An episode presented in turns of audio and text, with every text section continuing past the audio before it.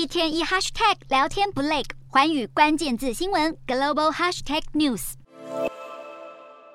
缅甸自从去年政变后，民间时常有抗议活动，而军方血腥镇压百姓的消息也是层出不穷。对此，联合国独立专家表示，各国应该组成联盟，对缅甸军政府施压，比照乌俄战事上国际对俄罗斯的谴责还有抵制。好，联合国缅甸人权特使就指出，乌克兰战场以及缅甸镇压现场都是以俄罗斯的武器杀害许多人民，因此各国应该对缅甸。军政府祭出经济制裁和武器禁运等手段，而英国上个月也向联合国安理会提案，要求终结缅甸境内的暴力行为，并且呼吁军政府立刻释放翁山苏姬等所有的政治犯。不过，要通过这一项提案，至少需要九票赞成，而且身为常任理事国的俄罗斯和中国都会投下否决票，因此要在安理会上达成决议，恐怕不太容易。